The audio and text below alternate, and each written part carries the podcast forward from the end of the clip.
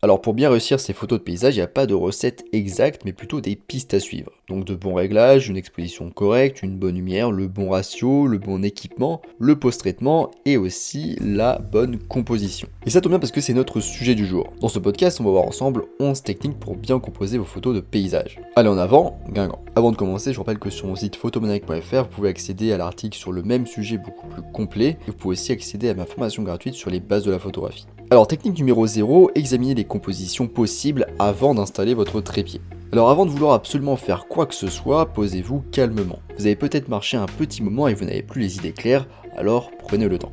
Une fois que la sueur ne brûle plus vos yeux, examinez la scène du regard. Ne déployez pas tout de suite votre trépied pour y fixer votre appareil photo. Non. À la place, examinez ce qui se trouve devant vous et déterminez ce qui est visuellement intéressant un élément, la lumière, des textures, des lignes, des répétitions, des couleurs, bref, ce genre de choses.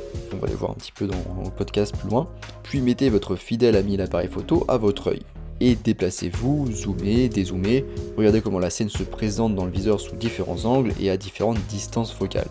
Et bien sûr, euh, ne tombez pas, on ne sait jamais si vous êtes au bord d'une falaise. Donc tenir l'appareil photo à votre œil vous permet de vous déplacer librement dans la scène pour examiner les différentes options de composition possibles. Et c'est pour cette raison qu'il ne faut pas tout de suite poser son appareil photo sur son trépied. Le trépied ne doit pas être une contrainte mais un support. Donc à moins que vous ne soyez vraiment pressé par le temps, essayez de prendre 5 minutes ou plus pour explorer différentes options avant de dégainer le trépied. Maintenant technique numéro 1, avoir un sujet ou un point d'intérêt fort. Un sujet ou un point d'intérêt fort attire l'attention dans votre photo. C'est le premier conseil de composition à appliquer et probablement le plus important. Ça peut vous paraître simple, stupide ou évident, mais bien souvent ce conseil n'est pas respecté ou mal appliqué. Si vous ne réfléchissez pas à ce que vous prenez en photo, il manquera toujours un truc mais ce n'est pas toujours évident de trouver un sujet, alors je vais vous donner quelques petites idées. Donc ça peut être par exemple une montagne, une cascade d'eau, des fleurs au premier plan, un rocher, une rivière, des coquillages, des vagues, des éclairs, un arbre particulier, euh, l'effet Starburst qu'on a déjà vu par exemple, ou votre belle-mère, ou peut-être pas pour euh, cette dernière idée. Et après avoir trouvé votre sujet, vous pouvez rechercher des éléments de soutien qui attirent l'attention sur le sujet ou équilibrent la photo. Si vous n'avez rien de spécial devant vous ou que vous êtes hésitant, vous pouvez ajouter une personne au premier plan. Et on peut d'ailleurs inclure plusieurs éléments intéressants dans le cadre. Et en général, on se limite à trois éléments importants, donc un au premier plan, un au second plan et un à l'arrière-plan. Et l'idéal serait d'avoir au moins un élément intéressant à l'arrière-plan et au second plan, ou un élément intéressant à l'arrière-plan et au premier plan. Et aussi d'avoir un élément qui domine par rapport aux autres si vous avez du coup plusieurs éléments les éléments non dominants ne serviraient que de support ou pour équilibrer votre photo. Mais peu importe ce que vous faites, veillez à ne pas inclure trop de sujets où l'observateur ne sera plus au donné de l'œil. Dans le doute, la simplicité doit l'emporter. Technique numéro 2, luminosité et contraste. Une chose qui frappe nos yeux d'humanoïdes immédiatement, c'est la lumière, et plus précisément le contraste de luminosité. Si votre sujet, comme une montagne par exemple, est sur un fond lumineux, juste devant un coucher de soleil qui crée une silhouette par exemple, il créera beaucoup de contraste et attirera l'attention de votre spectateur. Donc en exploitant la luminosité et le contraste, vous pouvez attirer l'attention sur des parties spécifiques de la scène que vous souhaitez mettre en valeur.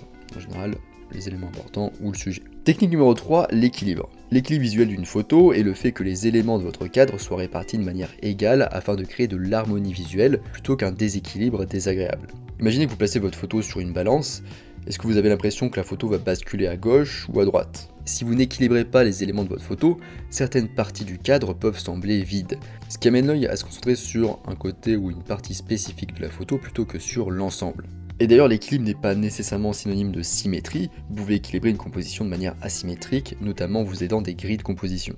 Donc comme la grille des tiers, la grille phi et la spirale dorée. Donc ça c'est des choses dont j'ai parlé déjà, j'ai fait un article sur photomaniac.fr et aussi sur l'équilibre, j'ai fait un article très intéressant. Donc là je prends en exemple en principe une photo où on a un premier morceau de glace à l'avant à gauche, puis un second un peu plus loin à droite et un coucher de soleil au fond. Donc dans cette photo par exemple, donc allez la voir sur l'article ou sur la vidéo, ou essayer de vous imaginer un peu ça. Si vous deviez éliminer le morceau de glace situé en bas à gauche du cadre, le reste de la photo serait déséquilibré et pencherait trop vers le milieu et la droite. Donc là où il y a un autre morceau de glace et où il y a aussi le soleil qui se couche. Mais comme pour toute chose, il y a des exceptions à cette règle, et parfois rompre l'équilibre pour créer une emphase sur une partie particulière de la photo ou sur un sujet, ou pour créer une tension visuelle, c'est une bonne chose. Technique numéro 4, utiliser la règle des tiers. Donc vous la connaissez sans doute, avec cette règle on divise notre cadre en 9 cases de tailles égales, les lignes sont appelées lignes de tiers et leurs intersections sont appelées points de force. En paysage on place par exemple l'horizon sur l'une des deux lignes de tiers horizontales, sur les lignes du haut si le ciel est peu intéressant et ou si le premier plan est digne d'intérêt, et si c'est l'inverse du coup on place l'horizon sur la ligne horizontale du bas.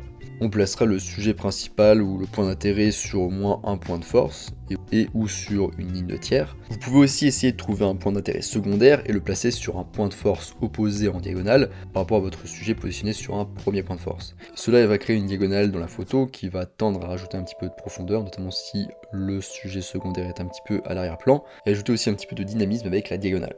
Dans technique numéro 5, intégrer un élément de premier plan. La plupart des photos de paysage présentent un arrière-plan intéressant, comme une montagne lointaine, un coucher de soleil spectaculaire ou une maison sur une falaise. Mais ce qui fera vraiment la différence, c'est d'avoir un premier plan. C'est un excellent moyen de définir le contexte et d'introduire votre spectateur dans la scène. Il permet aussi de créer l'illusion de profondeur. Le spectateur se concentrera d'abord sur un élément au premier plan comme un petit peu d'herbe, puis se déplacera vers le milieu de la scène pour enfin voir la superbe montagne à l'arrière-plan. Le premier plan doit créer un point d'intérêt qui complète le reste de la photo sans détourner l'attention des autres couches, en général, et vous pouvez du coup vous baisser pour vous aider à intégrer un peu plus facilement l'élément au premier plan.